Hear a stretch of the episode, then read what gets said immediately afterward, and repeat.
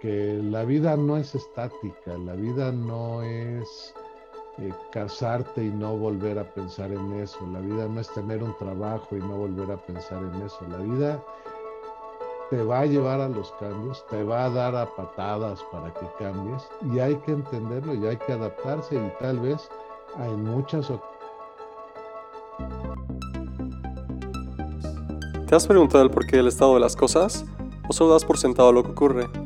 Una pregunta interesante, pero ¿tiene acaso una respuesta? Imaginamos que sí.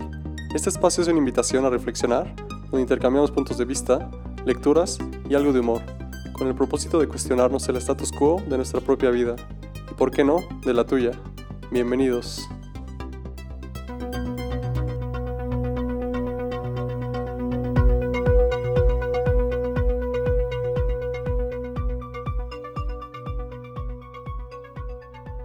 Hola, muy buenas tardes. Les damos la bienvenida nuevamente después de una pequeña pausa por cuestiones operativas, donde no pudimos tener intervenciones en estas semanas, a Posibilidades Futuras, un podcast donde platicamos de diversos temas alrededor de cómo cuestionamos el status quo y en ese proceso tratar de identificar la importancia de nuestras vidas y del entorno que nos rodea. El día de hoy vamos a platicar sobre un tema cómo tratar de ver más el futuro que el pasado. En esta ocasión, como siempre, demos la bienvenida a Rafa de Pina. Rafa, ¿cómo estás? Buenas tardes. Hola Memo, buenas tardes, ¿cómo estás? Muy bien, Rafa, muchísimas gracias. Y claramente a la voz, su servidor Guillermo Mora, donde vamos a ver precisamente de qué forma podemos montarnos y crear una visión hacia adelante, claramente basada en nuestro presente, pero tratando de no hacer tantas pausas hacia nuestro pasado, no porque el pasado no sea importante, sino porque lo que es un hecho es que ya es inamovible, mientras que el futuro puede ser una promesa de lo que podemos llegar a crear. Rafa, ¿qué te parece el que comencemos hablando sobre qué nos depara el futuro? Antes que eso, déjame decirte algo. Todo tiempo pasado fue mejor. ok. Esa es la forma que muchos seres humanos utilizan para evadirse de la realidad. El, ser humano tiene ese gran problema. Muchas veces decide no enfrentarse a los problemas y usa sin número de excusas para no hacerlo. Una de las favoritas es esa frase que te acabo de decir. Todo tiempo pasado fue mejor. Y no es cierto. Si analizamos la historia, la evolución de la humanidad ha hecho que las cosas sean mejores para la mayoría de nosotros o al menos para un grupo significativo de nosotros. Mucha gente deja de pensar en sus eh, responsabilidades respecto de los resultados que está obteniendo en su vida y le echa la culpa a factores externos. Esto lo hemos platicado muchas veces. Y este de que el tiempo pasado fue mejor, pues es una de esas evasiones. No es muy fácil decir, no, cuando nos gobernaba el PRI, eh, era mejor, nos iba mejor. Yo tenía una tía española que decía que cuando estaba vivo el dictador Franco, todo era mejor. Bueno, a ella la circunstancia probablemente eh, le hacía que le fuera lo que ella percibía bien, percibía como algo bien, pero la realidad pues, es que probablemente dejó de luchar en la vida, tuvo un problema, no supo cómo enfrentarlo y se vino para abajo, o simplemente pues, las circunstancias de su entorno y de su negocio y de su lugar en la vida pues, cambiaron y no se pudo adaptar. Todo tiempo pasado fue mejor. Claramente sí, es una, es una frase muy recurrente que por supuesto eh, está como una suerte de fundación alrededor de los pensamientos que como personas eh, tratamos de crearnos, en el hecho de identificar un entorno al cual le damos atributos que probablemente tuvieron, pero normalmente estaban bien basados en las expectativas de aquello que ya no nos está eh, agradando en el momento presente que vivimos. Cuando estamos tratando de hacer comparativos, es cuando de pronto empezamos en esta suerte de nostalgia a decir, las películas eran más alegres o tenían más valores, entonces todo tiempo pasado fue mejor. Los automóviles no chocaban tanto porque las personas eran más educadas, entonces todo tiempo pasado fue mejor. Antes todos nos saludábamos lo cual nos vuelve a llevar esa misma dinámica, o inclusive con algo tan, tan ridícula como lo que eran las caricaturas antes, se supone que antes no eran violentas, o tal vez eran, pero no se apuraba. Hablar de que todo tiempo pasado fue mejor, particularmente nos lleva a eh, considerar entre aquello que recordamos con cariño y que al compararlo contra lo que vivimos hoy por hoy, no cumple nuestras expectativas. ¿Es grato como una cuestión de memoria? Sí, el único problema es que todo tiempo pasado ya no existe. Es una base, no es lo que está técnicamente vigente, si lo vemos de una manera totalmente mecánica. Y no es solo que no exista, es que la probabilidad de que vuelva a aparecer en las condiciones anteriores pues es prácticamente nula. Entonces, eh, la gente tiene que entender que si no tiene una guía eh, en su vida que le permita transitar hacia objetivos propios, pues el entorno siempre nos va a complicar la vida porque el entorno tiene la maldita costumbre de cambiar. ¿no? no, no, se mantiene como, como uno quisiera. Yo me imagino a Kodak diciendo, todo tiempo pasado fue mejor. Por supuesto, pues imagínate para Kodak que se le acabó el negocio porque ahora alguien de su misma empresa creó un proceso mediante el cual no se necesitaban ni negativos, ni revelado, ni impresión de fotografías para poder hacerlas. Y ese era el negocio de Kodak. Entonces, claro, para esa empresa todo pasado fue mejor. Lo que no hizo Kodak o lo que no vieron los directivos de Kodak en ese momento es que con el tamaño y la cantidad de clientes que tenía esa empresa, fácilmente podía haber agarrado el liderazgo de la nueva tecnología de la fotografía digital. Sin embargo, al negarse a, abrazar esa tecnología, porque de hecho trataron de bloquearla cuando uno de sus empleados la creó, lo que hicieron fue permitir que otras empresas por fuera trabajaran con la tecnología, la desarrollaran y la llevaran a los niveles donde estamos hoy. Esas cosas hay que entender que pasan en todos los entornos y nos pasan tanto a las empresas como a los individuos. Hay un detalle muy interesante cuando te pones a considerar cuál es el papel que de pronto llega a tener el pasado cuando lo analizas a nivel de empresa. Platicaba yo precisamente con mis alumnos el, el tema de lo de Blockbuster Siempre es fácil, y que de hecho yo creo que eso es una cosa interesante que debemos de tocar, ahorita que estamos platicando sobre futuros y pasados. Siempre es fácil criticar o hacer análisis a posteriori. Siempre decimos, claramente eso era lo que debió haber pasado.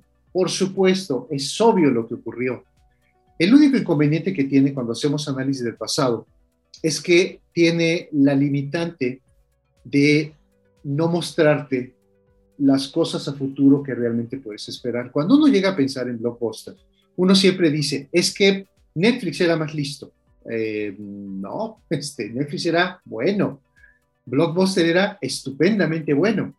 Uno diría, no, pero es que Netflix sobrevivió y Blockbuster desapareció. El, el pequeño detalle en este sentido es de que perdemos de vista cuando analizamos lo que ocurrió. Blockbuster era una empresa brutalmente grande en todo el planeta y tenía una muy buena idea. Tratar ahora de comparar lo que pasó antes contra lo que pasó en su momento es donde está precisamente el sesgo. Debemos de entender, cuando estemos pensando en pasado, que el pasado nos puede ayudar a identificar los elementos que nos van a llevar a entender la compañía como estuvo, pero no podemos entender el presente que tuvo en ese momento y ese es parte del riesgo cuando tratamos de usarlo para responder cosas presentes. Lo usamos como si fuera una receta de cocina, donde en realidad no se puede utilizar de esa manera.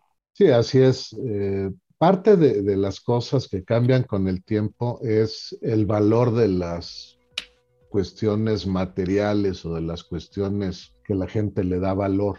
Por ejemplo, para las empresas hoy está sucediendo un fenómeno que a mí me parece absolutamente extraño, ¿sí? que es el de los llamados non-fungible tokens, por ejemplo. Un tanto extraño. extrañísimo. Los non-fungible tokens son eh, entidades digitales que representan obras de arte y que por supuesto pues, si se pierde un archivo se perdió la obra de arte. Quien escuche esa crítica dice sí, pero un incendio también puede quemar una pintura, ¿no?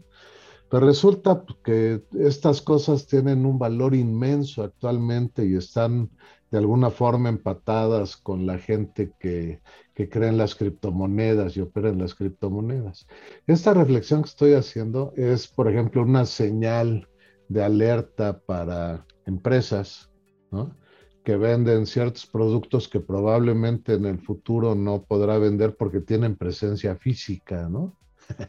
y qué complicado manejar un cuadro o manejar un, grabado, manejar un disco. Y eh, muy probablemente la tecnología y los hábitos de consumo de la gente llevan a que estos non-fungible tokens se vuelvan una parte valiosa en el mercado y que se genere un mercado interesante alrededor de ellos. Habrá que ver si va a ser un mercado de tulipanes va a ser un mercado realmente de cosas que tengan y puedan preservar ese valor.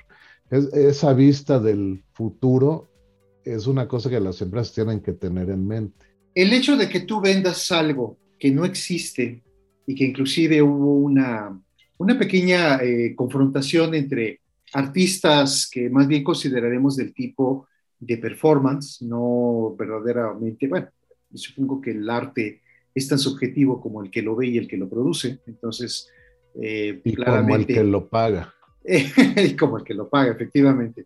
Claramente tú y yo quizás este, somos de una época antigua donde lo que vemos, lo que percibimos, eh, podemos darle la característica de arte.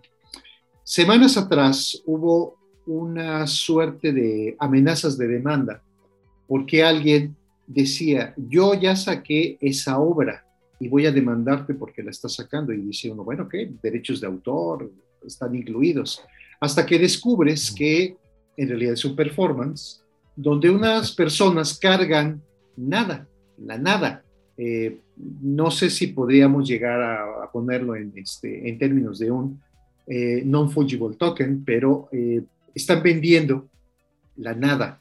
Y tienes personas en creo que 2015, moviéndose en un patio, cargando nada y poniéndolo en el piso. Mientras que el otro, el otro artista en Italia tenía un cuadro en una plaza con cintas y dentro del cuadro había nada. Esta confrontación en tratar de, que es curioso, eliminar el pasado y montarte en un futuro totalmente transgresor, de pronto también puede ser una suerte como de, de paradoja, hablando de tiempos.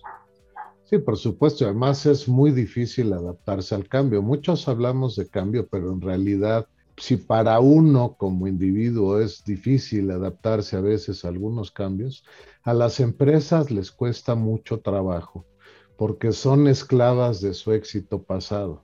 Dejan de innovar en alguno de los podcasts anteriores platiqué el caso de una persona que lo que se dedicaba era generar empresas, no administrarlas.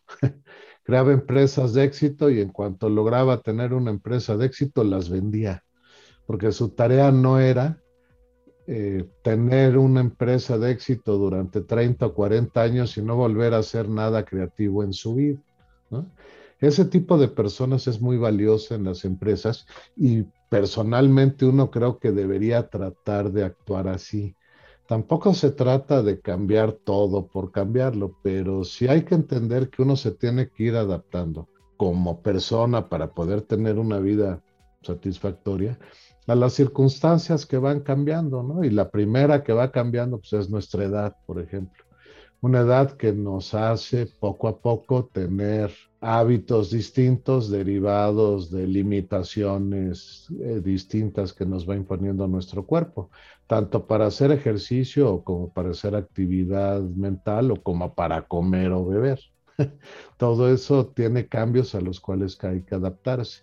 Entonces, eh, uno debería tratar de aprender desde joven que la vida no es estática, la vida no es eh, casarte y no volver a pensar en eso. La vida no es tener un trabajo y no volver a pensar en eso. La vida te va a llevar a los cambios, te va a dar a patadas para que cambies y hay que entenderlo y hay que adaptarse y tal vez en muchas ocasiones hay que adelantarse esos cambios para poder tener éxito. Ahorita que comentabas precisamente esta parte de dejar de innovar y que haces que, haces que retome nuevamente lo de, lo de Blockbuster, dado que me puse a hacer muchas comparaciones alrededor de lo del tiempo pasado.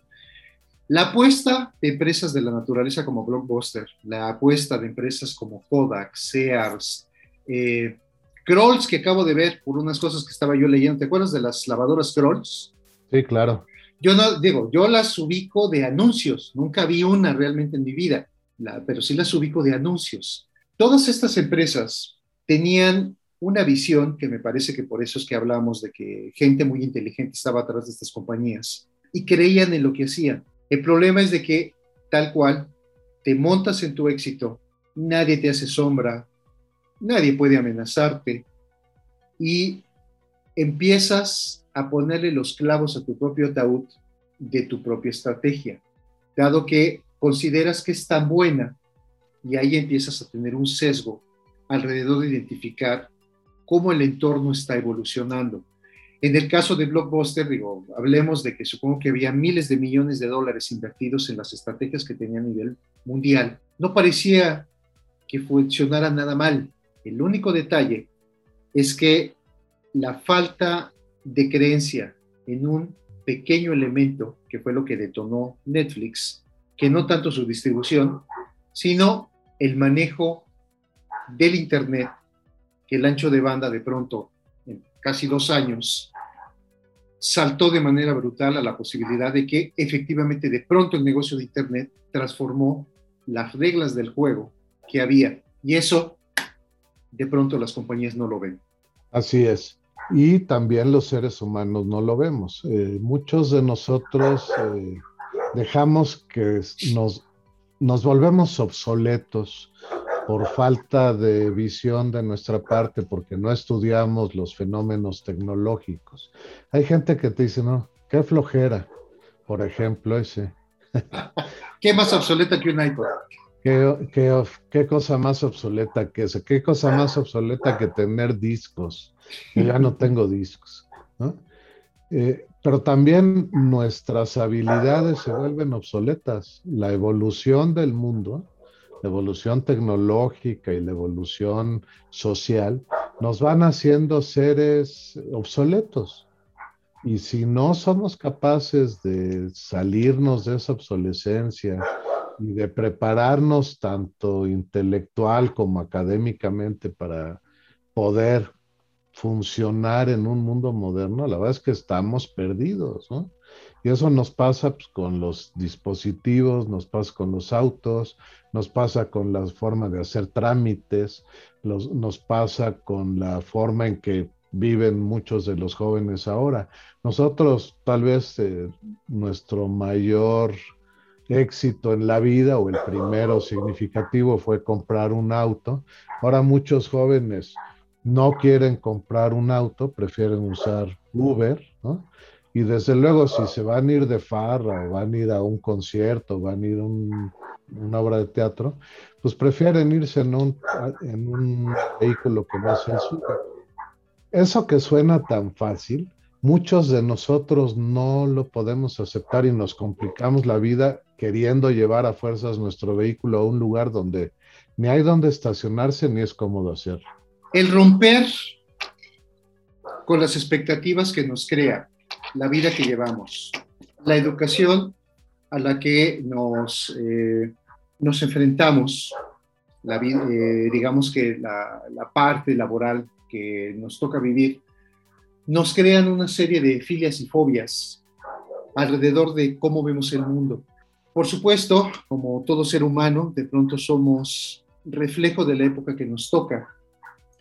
Eh, personas de los años 40 claramente debieron haber visto con una mirada de renuencia a, eh, como decían en los 50 y 60 a ese grupo de greñudos que estaban bailando ritmos eh, totalmente pecaminosos Mientras que probablemente nosotros, nosotros entramos en una dinámica para adelantarnos, este, no tanto porque seamos nosotros demasiado jóvenes, pero eh, nos está tocando precisamente un parteaguas en una cuestión de política, social y particularmente tecnológica que no le había tocado vivir a nadie. Pero tratar de separarse de el mundo físico, por ejemplo, de la música, de los libros, de los museos o de tener un auto, claramente inclusive una meta aspiracional para más de uno, choca con la facilidad de obtener las cosas de manera electrónica,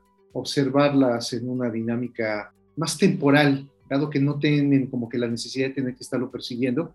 Y como bien tú comentas, hay una generación que lo que está buscando es de que sus recursos económicos se vayan para otro tipo de satisfactores. ¿Cómo terminará yéndoles en esta apuesta? El tiempo, el futuro lo dirá. Así es, efectivamente, el futuro lo dirá, ¿no? Ahora, el pasado, ¿qué tanto dice de tu futuro? Esa es una pregunta interesante que hay que hacerse cuando eh, estamos platicando de estos temas, de, de, si debo ver al pasado o debo ver al futuro. A ver, hay una forma positiva de ver el pasado y hay una forma negativa de ver el pasado. La forma negativa es o añorar el pasado porque ese pasado era mejor que el asqueroso presente que me toca hoy, o el pensar que uno no tiene eh, nada que aprender del pasado en forma positiva. Todos somos seres humanos y todos los seres humanos nos equivocamos. Tarde o temprano haces una tontería, eh, tienes un accidente de auto, haces una inversión que te genera una pérdida financiera importante, eh, haces una cosa que te mete en Dios con tu pareja o con tu familia. Y todo eso pues, es normal y hay que aceptarlo. Y simplemente la, la forma positiva de aprovechar eso para el futuro mejor es aprender de esas experiencias sin recriminarse, sin sentimientos de culpa, simplemente decir, a ver, esto que hice o que me sucedió, ¿cómo lo evito en el futuro? ¿Cómo logro eh, no creerle a un charlatán que me dijo que si le daba hoy mil pesos en diez meses me iba a dar doscientos mil? ¿Por qué le creí? Esas son las cosas que uno debe aprender del pasado. Todo lo demás debe ser visto al futuro. El pasado es conocimiento acumulado, tal cual como tú comentas, podemos usarlo para bien o para mal. Las experiencias que hayamos podido nosotros tener a raíz de la vida que hayamos llevado, cualesquiera que ésta sea, donde podemos tener episodios extraordinariamente entrañables, eh, cosas que hayamos disfrutado eh, familiarmente, eh, logros académicos o profesionales, empresariales también, y todo eso, de alguna manera, me parece que puede ser las bases para poder ir construyendo un futuro más promisorio o más tranquilo, dependiendo de también la definición que cada quien tenga. Lo hemos platicado también a veces, la definición de felicidad que cada persona tenga. El problema es cuando nuestro pasado está compuesto de elementos que podemos llegar a considerar nocivos, situaciones desesperadas, eh, crisis recurrentes que ocurrieron en algún momento. Eh, hay mucho esta dinámica que se llega a hablar de, es que tuve una mala racha. Creo que no existe tal cosa como mala racha, son solamente circunstancias eh, que se convierten en problemas tal vez más profundos. Para cambiar comportamientos, para quedarnos ahí congelados, porque nos da pánico creer que si hacemos X o Y cosa, se va a volver a repetir, es cuando entonces nuestro pasado efectivamente nos, eh, nos esclaviza, porque nos convierte efectivamente en una suerte de destino manifiesto, donde no nos atrevemos a tratar precisamente de cambiar, cambiar nuestro pasado. Ahora, fíjate qué triste que hay muchas personas que creen que el futuro está predestinado, ¿no? Y entonces eso nos quita como seres humanos, como seres inteligentes, cualquier posibilidad de cambiarlo. Hagas lo que hagas, tu destino va a ser este. Acuérdate que el secreto te lo dice. El secreto te lo dice. Pero ¿qué crees? No es cierto. Si fuera cierto, yo creo que muchos de nosotros este, optaríamos por suicidarnos porque, pues, qué mal está eso, ¿no? O sea, hagas lo que hagas, tu destino está escrito. No importa si eres bueno, si eres malo, si eres honesto, si eres un asesino, si... no importa. Tu destino ya está escrito. Entonces eso la verdad es que te da una visión fatalista de la vida, ¿no? Otra cosa que algunos grupos sociales eh, que existen por cuestiones de, cómo evolucionó la humanidad, como las religiones, pues lo que te hacen es tratar de, controlarte, tratar de decirte que vienes a este mundo, que es un valle de lágrimas y que no debes hacer nada y ya después cuando te mueras serás feliz, ¿no? Yo no entiendo porque si yo estoy muerto, lo que pase supongo que no me interesa mucho, ¿no? Hay por ahí, por cierto, una visión interesante de algún filósofo que dice, la muerte no tiene nada que ver conmigo porque nunca vamos a coincidir en el espacio al mismo tiempo. Y no, deja de tener su, razón filosófica, ¿no? Claro. Uno tiene que entender que el futuro depende en gran parte de las decisiones que uno tome. Por eso, cada decisión que uno tome hay que analizarla para ver cómo la mejoras. Pero no debes abandonar la planeación y el análisis crítico de lo que has hecho para ver dónde tienes que mejorar, dónde tienes que cambiar para seguir siendo, para tener una vida mejor. Hay un detalle muy curioso precisamente sobre eh, las bases que montas para el futuro. De pronto se mezcla la imperiosa necesidad por tratar de entender que tu pasado va a montar las bases para lo que te está pasando en el momento presente y las decisiones que tomes de tu momento presente son lo que generará lo que probablemente vaya a ocurrir en el futuro. Lo importante es tratar de nivelar cuáles son, como comentaba hace un momentito, cuáles son las enseñanzas, cuáles son las fábulas, cuáles son los aprendizajes que tienes de algo que te pasó antes, para que lo puedas utilizar como elemento a repetir, que pueda darte un beneficio, o bien que te pueda dar una advertencia, pero tienes entonces en este instante, en el momento presente, que tratar de identificar que sería un error creer que porque vas a hacer algo que ocurrió en tu pasado se va a poder repetir a como tú esperas en tu futuro.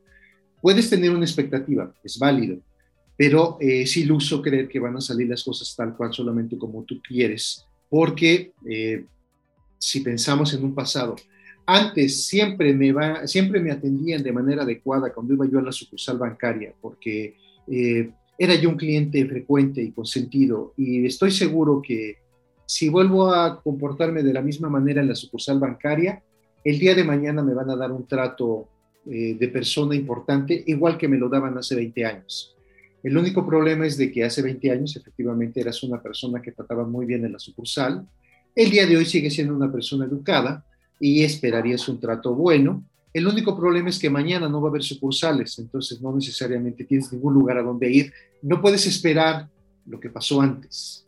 Esa nostalgia por cómo eran las cosas, pudiendo tener su grado de validez de que uno piense así. Eh, no impide o no, no hace menor la necesidad de adaptarse al cambio, porque uno va a tener que seguir viviendo en esta sociedad que va evolucionando. ¿no? no te puedes aferrar a que el banco Serfín tenga sus sucursales, porque ese era el banco que cuando tenías 20 años te gustaba usar, ¿no?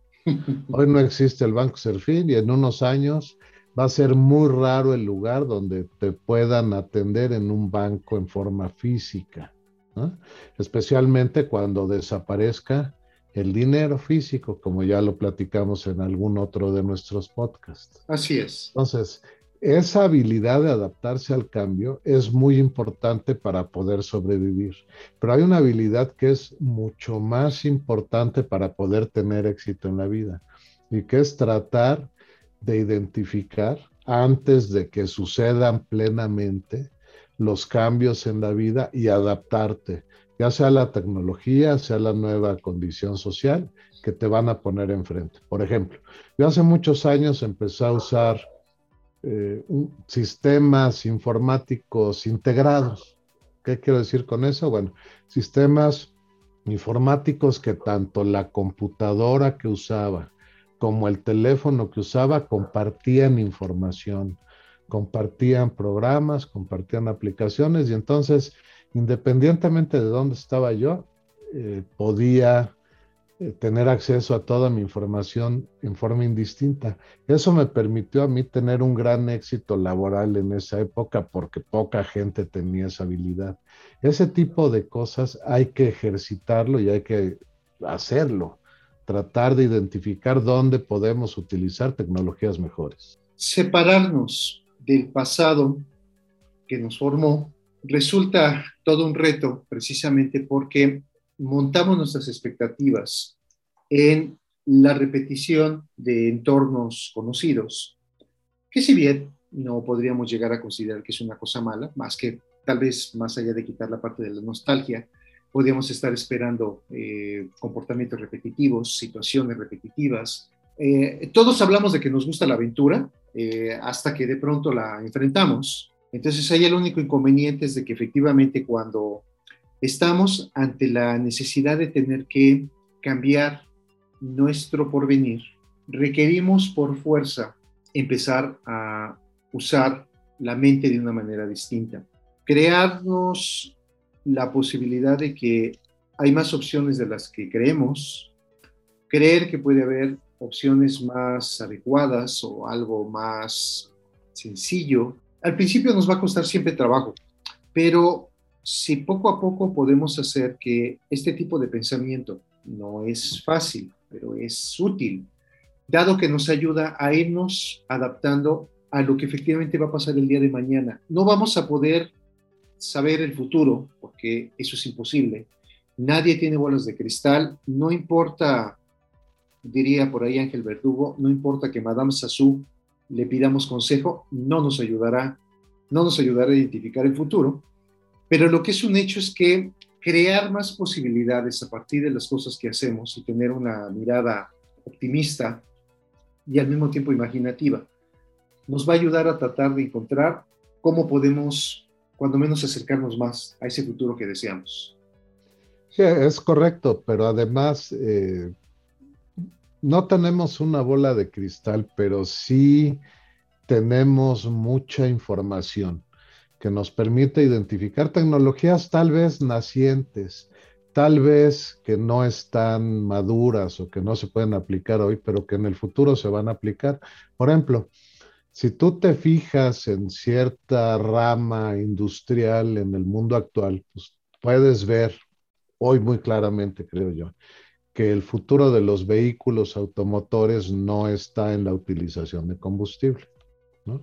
Está en la utilización de energía eléctrica generada muy probablemente a través de fuentes eólicas o solares. Hay dos tipos de personas que están viendo el futuro del petróleo.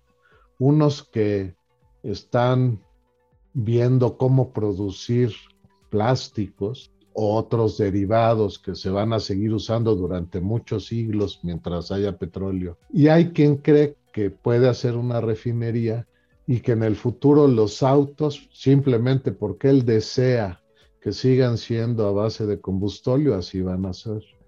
Y pues la realidad de las cosas es que no va a ser así. Esa gente que está anclada en el pasado y que cree que la tecnología no nos va a arrollar, probablemente pues lo que esté pensando en su plan maestro es todos los coches de combustión interna que dejen de usarse en el primer mundo, los podemos tener aquí, almacenados por generaciones para que cuando se descomponga uno, sacamos otros. Y entonces nosotros vamos a poder seguir usando nuestro petróleo, contaminando sin tener ninguna consecuencia. Eso no va a suceder. Y eso es porque esas gentes que están tomando esas decisiones en el mundo están ancladas en el pasado, no están viendo el futuro, se niegan a verlo. Cuando llevas este tipo de pensamiento, Rafa, a la esfera de las personas, la imposibilidad de pronto de buscar tener un mejor empleo, tener un mejor horario, tener más ingresos, digo, se vale, no importa ser uno un asqueroso capitalista neoliberal y otras etiquetas que últimamente andan por ahí de moda. Y español. Y español, que ayer se puso, ayer se puso rudo el, tema, este digo, dentro de la dinámica que parecía como de primaria, esta situación de eh, lo que te comentaba, de que no podemos separarnos de nuestro pasado por conocido, nos lleva a repetir patrones que nos alejan como personas de buscar otros horizontes. Y es entonces cuando, igualmente cuando estamos platicando sobre el tipo de trabajo ideal, te quedas ahí porque es lo conocido. No te cambies de trabajo porque es lo que parece que es adecuado. Estudias una cosa que no te gusta porque la historia familiar así te lo indica también. Habría como que ver esas, esas ramas en... Eh, todos son abogados en tu familia, este, pues todos tienen que ser abogados. Separar nuestro pasado para poder darnos una posibilidad de futuro diferente, debiera de ser, aquí sí debiera, aquí habría que más bien indicarlo, tiene que ser, más que debiera, tiene que ser un requisito importantísimo para tratar de que tu vida sea más plena, no necesariamente más llena de recursos ni nada, más plena, alejarte de tu pasado para convertirte en otra cosa.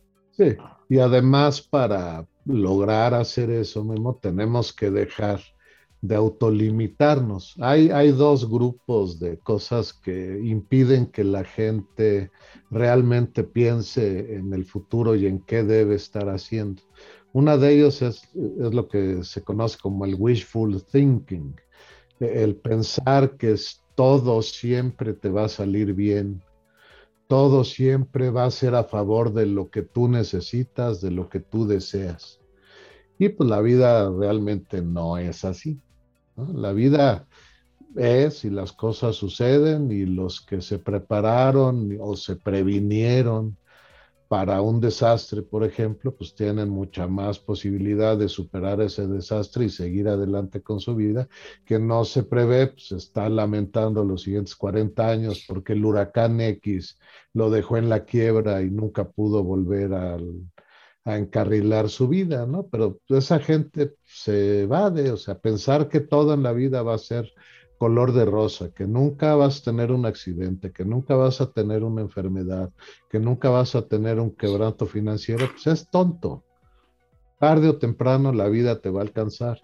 Y la otra parte, la otra componente son las creencias autoimpuestas que nos limitan, ¿no? Por ejemplo, soy tonto. Por ejemplo, no soy suficientemente inteligente para programar una computadora. Por ejemplo, no tengo el gen fenicio, soy muy malo para los negocios y toda mi vida lo voy a hacer. Una cosa es que no te interesa hacer algo y otra cosa es que no puedas. Son dos cosas muy diferentes. Pero cuando un ser humano le pone el cerebro a algo que quiere hacer, aunque no le guste, lo logra. Identificar tus límites, identificar tus capacidades, resulta también parte de esta dinámica de tratar de alejarte de tu pasado, utilizar el que te sirva, pero no repetir los patrones que precisamente tú mismo, como bien lo comenta Rafa, tú mismo te estás autoimponiendo. Es un hecho, yo lo acepto, lo acepto puntualmente, que eh, el único instrumento que puedo llegar a tocar es una guitarra, eh, porque claramente tengo dedos y puedo tocarla. No significa extraerle una pieza musical a la misma. Digamos que desde el punto de vista digital puedo tocar lo que sea, pero lo que es un hecho es de que no puedo, no puedo crear una pieza musical con una guitarra. Esa es mi limitante, esa es mi realidad, eso es lo que debo yo de aceptar y decir, en lugar de que me genere un conflicto, de que algunos familiares míos son muy versátiles utilizando una guitarra acústica, pues yo soy un verdadero tronco sin embargo, lo que es un hecho es que si lo llevamos al terreno de las comparaciones, sí que esto sea una comparación ruda contra mis familiares, yo tengo algo que ellos no tienen. Yo tengo la capacidad de ver el mundo desde puntos de vista extraordinariamente negativos. Yo puedo crear escenarios horribles que a las personas no les agradan, no tanto porque yo tenga morbo, sino porque me agrada crear cosas que puedo entender que en el futuro puedo utilizar para prevenirlas. Entonces, yo tengo una imaginación un tanto torcida para crear escenarios que no tienen mis familiares. Este descubrir en qué eres bueno es lo que te ayuda a alejarte de un pasado que te crea un supuesto futuro predestinado. Algunos tocan muy bien la guitarra, otros no podemos, otros podemos tener otro tipo de capacidades. Ah, y eso hay que entender y nuestro éxito y nuestra felicidad como ser humano, yo creo que depende mucho que seamos capaces de poner en armonía dos cosas. La necesidad de sobrevivir y de alimentarse y de mantener a la familia o darle educación a los hijos. Y la necesidad de hacer las cosas que te gustan. No necesariamente son lo mismo. Todos hemos oído el caso del joven o la joven que quería ser actriz o músico, ¿no? En lugar de estudiar una carrera porque sentía que ahí es donde estaba su futuro, pero tristemente a la hora buena descubren que su forma de actuar o su forma de tocar la guitarra pues es meramente pedestre y que no puedes competir profesionalmente con gente que sí tiene talentos, ¿no? Hay que descubrir para poder ver a ese futuro, a poder ver al futuro, hay que descubrir cuáles son nuestros talentos y no solamente físicos, ¿no? O sea, a menos que sí seas un superdotado en, eh, para jugar fútbol, por ejemplo, pues tu posibilidad de llegar al Barcelona son muy escasas, ¿no? Pero si eres una gente inteligente, es mucho más fácil que tengas éxito en la vida y ni siquiera necesitas tratar de llegar al Barcelona. Puedes construirte tu mini club eh, local de fútbol con el cual puedas tener éxito y puedas ser muy feliz. Entonces, hay que aprender a identificar ambas cosas, porque para tener éxito en la vida tienes que explotar tus habilidades tienes que hacer las cosas que te gustan, pero muchas veces también tienes que desarrollar habilidades que no te gustan y hacer cosas que no te llenan. Es un asunto completamente darwiniano. Es adaptabilidad. Si quieres triunfar en la vida, tienes que ser no más fuerte, no necesariamente golpear a nadie, no necesariamente sojuzgar o aniquilar a nadie. Tienes que ser solo más inteligente una y otra vez les reitero a mis alumnos que siempre va a valer la pena en un mercado utilizar una dinámica donde podamos decir, no hay tal cosa como hay mercado para todos. Lo que hay es mercado para el que lo conquista y mercado para el que lo defiende. Pero todo hay que hacerlo en una lógica ética y profesional. Esa misma adaptabilidad que puede eh, ocurrir en los negocios pues, nos puede ocurrir a nivel como persona. ¿Qué hacemos para que las cosas funcionen? ¿Qué hacemos para seguir la ley? ¿Qué hacemos para que la fiesta la llevemos en paz? ¿Qué hacemos? Y era una, una cosa que ahorita meditaba por lo que estabas tú comentando. ¿Qué hacemos para que nuestro futuro verdaderamente se convierta en un objetivo, si bien pudiera ser un poco brumoso, pero que tenga la lógica de que se convierta en el motor de aquello que queremos hacer? Quisiera yo tener una casa. Voy a dejar que paulatinamente varios elementos se vayan conectando, pero con ese objetivo en mente, en lugar de lo que de pronto también nos pasa, conectar nuestro pasado y las enseñanzas que queremos que se repitan, solamente enfocarnos en nuestro presente, que más o menos controlamos.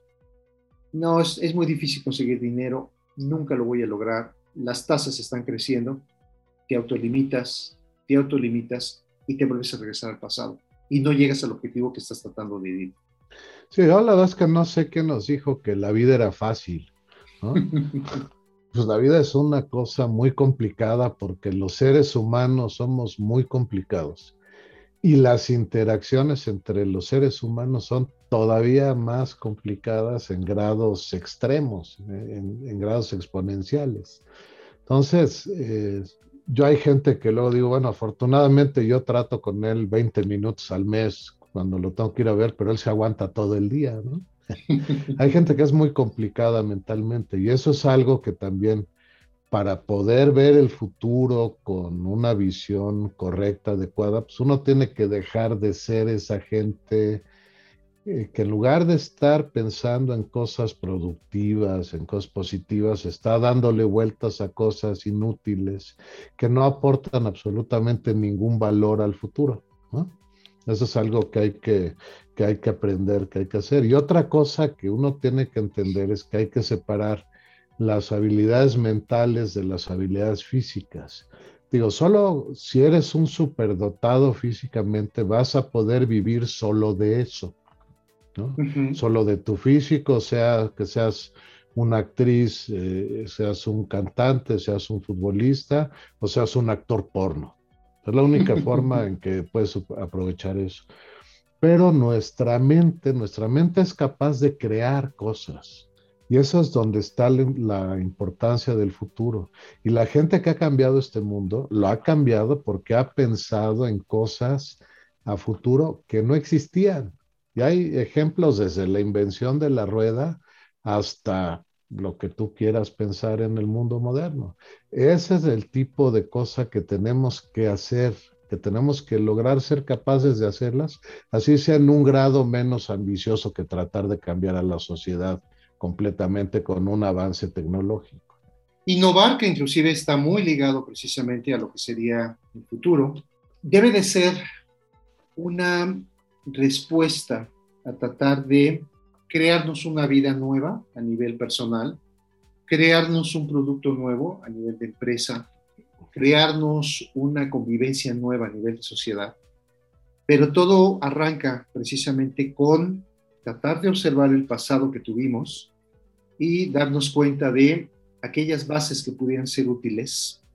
Hoy por hoy, precisamente después de escuchar una larga arenga o reunión de resentimientos encontrados porque el padre de la patria, que técnicamente no estoy demasiado seguro quién habrá sido, pero eh, el hecho de estar machacando sobre lo extraordinariamente maravilloso que alguien fue en el pasado, dice uno, sí, muchas gracias, este, gracias por el esfuerzo, pero solamente eras hombre de tu vida. ¿Qué impacto puede tener ya eso en esta época? Ninguno porque no podemos vivir de expectativas pasadas. Debemos de vivir el momento presente, que es donde tenemos los problemas, sí basarnos en una parte del pasado que nos pueda ayudar, pero sin darle pinceladas nostálgicas de glorioso pasado y que nos lleven a tratar de identificar cuál es el futuro que esperamos. Queremos ser primer mundo, queremos seguir las leyes, queremos estar sanos, queremos tener una mente ágil, deseamos tener familias felices, eh, buscamos tener buena convivencia, objetivos futuros y poner nuestra mente hacia ellos, en cierta medida, es lo que va a ayudar a que nuestras decisiones de hoy se transformen en eso que estamos buscando. Así es. Eh, un ejercicio importante que mucha gente desprecia cuando estás tratando de ver al futuro es la visualización de cosas. Existe una profesión que yo creo que en México no la hay o, es muy limitada que se llama futurismo o futurología. Y esa gente pues, se dedica a imaginar cómo pueden evolucionar las cosas al futuro. Y en revistas de tecnología, pues uno puede ver representaciones gráficas de esas cosas que se están imaginando. A mí me encantaría ver un político en cualquier país del mundo, ¿no? No hablemos solo de nuestro país, en cualquier lugar del mundo, que te pueda transmitir una visión de lo que va a ser tu país en 15, 20 o 50 años si optas por apoyarlo en esa cuestión política. Eso poca gente o pocos políticos lo hacen, ¿no? De hecho, la moda, como lo estabas hablando todo hace rato, es más bien ver al pasado, ¿no? Pero tú imagínate como empresario, o imagínate Steve Jobs viendo al pasado. Tú hablaste hace rato de, los, de que los mercados se conquistan o se dominan. ¿Se conquistan o se defienden? O se defienden. Yo creo que eso está mal, porque hay unos mercados que no puedes ni conquistar ni defender. Los creas. Y una vez que los creas, los defiendes, si es que es el caso. Pero esa gente que crea mercados, esa es la gente que tiene muy puesta la vista en el futuro, no en el pasado. Y son tan inteligentes que son capaces de imaginarse un futuro que atienda a las necesidades de las personas, ya sea que las personas sepan o no que tienen esas necesidades vas, a, vas a hacer que eche a perder semanas y semanas de, este, de pláticas en el salón de clases. No. Pero lo, lo, pensaré en ese sentido. Eh, sí existe la futurología, Rafa, lamento, lamento decirte que sí existe en nuestro país desde hace varios años. Eh, normalmente la futurología era descubrir quién era el tapado este, previo. en, el, último año antes de las elecciones, de hecho, era la frase en los periódicos, los futurólogos. Tratar de entender qué nos espera más allá de oráculos, más allá de bolas de cristal, eh, debe de ser efectivamente una situación que de manera personal nos casemos para tratar de crear otra dimensión de vida que la que actualmente tenemos. Suena sencillo, que claramente no lo es. No es fácil tratar de hacer planes a largo plazo, eh, aunque son muy dados de pronto, normalmente en áreas de recursos humanos. ¿Cómo subiste en cinco años? Vivo. Eso es lo que espero. Eh, ideas, ideas que son un tanto como más bien maniqueas en cuanto a cómo se ve usted en cinco, diez años, cómo se ve el año que entra. Ok, eh, puedo tener una expectativa a largo plazo, mediano y corto plazo.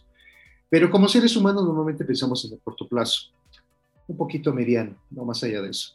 Si conseguimos comprender que así sea en una medida muy pequeña, podemos nosotros como personas aportar a ese futuro, vamos a tener la ventaja de poder cambiar un poco la dinámica de nuestra vida y del país que nos rodea, con algo que puede ser tan simple como el día de mañana, sí voy a aceptar las leyes que me tocan muy bien, ya estamos llegando al final del podcast. Entonces, en mi última intervención, yo lo que quiero hacer a quienes amablemente nos escuchan es hacerles la recomendación que se se desliguen del pasado. El pasado es muy importante, conocer la historia es muy importante, admirar las obras de arte del pasado son muy importantes, pero hay que aspirar a que el futuro tenga su propia historia futura, que tenga sus propias obras de arte futuras y no pretender que lo pasado siga siendo. A mí me gustaba mucho ver recién casado con mi mujer las películas de Joaquín Pardavé, especialmente de las de Larbano Jalil. Me parecen que son geniales. Pero si tú ves una película así hoy, muy probablemente no te guste porque simplemente se volvió obsoleto el humor fino que tenía, se volvió obsoleta la tecnología con las que estaban producidas. Entonces cambia. Tú imagínate que los cineastas quisieran tener éxito generando películas como las que hacían hace 70 años. O un industrial teniendo éxito con el producto que se vendía hace 30 años. O un ser humano teniendo éxito en la vida haciendo las mismas cosas equivocadas que ha hecho en el pasado. Es un absurdo. Para tener éxito y para poder mejorar y para poder acercarse a la felicidad, uno tiene que ver al futuro y tener metas en el futuro. Metas que por supuesto son individuales y cada uno de nosotros las debe tener y son de mediano, de corto y de largo plazo. Aún gente de mi edad debe tener metas de largo plazo, aunque probablemente no esté vivo para conseguirlas. ¿sí? Pero esas metas son lo que guía tu vida. Esa es la recomendación que les tengo hoy.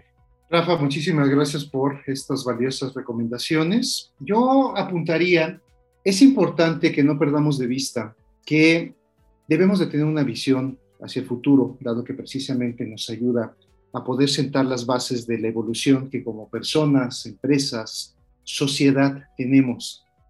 Pero no perdamos de vista que la conexión entre un pasado que puede ser útil como base y un futuro que puede ser útil como objetivo a poder llegar, solamente lo conectan las personas que estamos en medio. El futuro, el pasado e inclusive el mismo presente que vivimos no es nada si no tenemos alguien que lo interprete. lo tenemos que ver como un elemento que nos puede ayudar a crecer o que nos puede ayudar a que simple y sencillamente nos quedemos congelados en tratar de repetir situaciones antiguas. Hay una paradoja en ello.